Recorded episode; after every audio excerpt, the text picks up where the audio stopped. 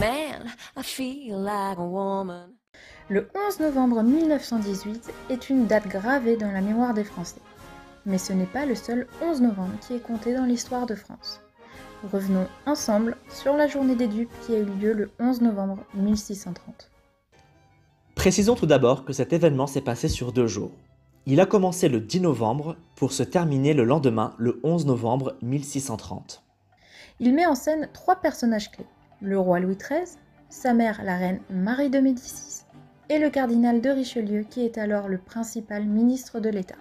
Il existe à cette période des tensions entre la reine-mère et Richelieu qui ont une vision diamétralement opposée de la politique pour la France. Une mésentente récente, puisque Marie de Médicis avait, en 1624, appuyé l'intégration du cardinal au sein du Conseil royal. Parmi les éléments de discorde, la religion. Marie de Médicis, grande catholique, refuse catégoriquement la stratégie de Richelieu de s'allier aux États protestants allemands afin de contrer les Habsbourg dont elle est affiliée et dont sont également issus tous les empereurs du Saint-Empire romain germanique et les rois d'Espagne.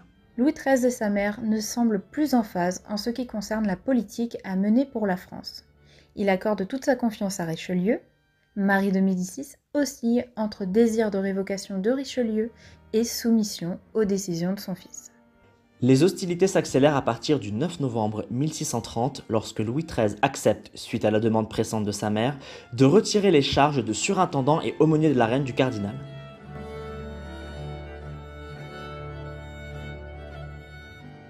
Le 10 novembre 1630, Louis XIII se rend chez sa mère au Palais du Luxembourg à Paris afin de tenter une ultime réconciliation entre elle et Richelieu.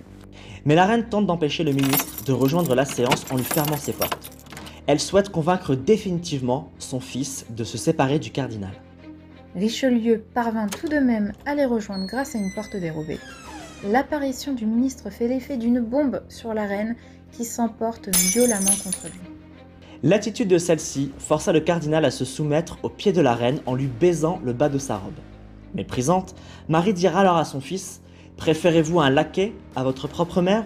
Louis XIII complètement décontenancé, quitte la pièce sans un regard pour Richelieu. Sa mère croit alors en sa victoire sur le ministre. Le roi s'éloigne alors de Paris en se rendant dans son petit château de Versailles. Le soir même, il convoque alors Richelieu.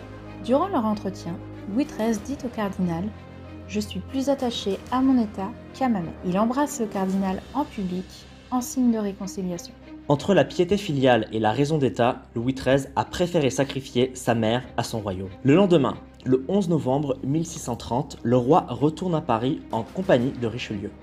À la vue du cardinal à bord du carrosse de Louis XIII, Marie de Médicis et ses partisans comprennent alors que la partie est perdue définitivement. Le courtisan, Guillaume Bautru, comte de Serran, prononcera ces mots qui ont donné son nom à l'événement C'est la journée des dupes. Ce 11 novembre fut donc un jour de gloire pour le cardinal Richelieu.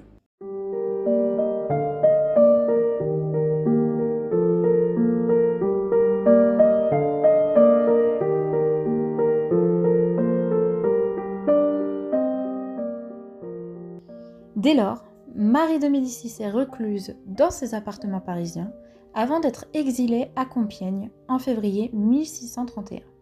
La même année, elle s'en échappe et rejoint les Pays-Bas espagnols.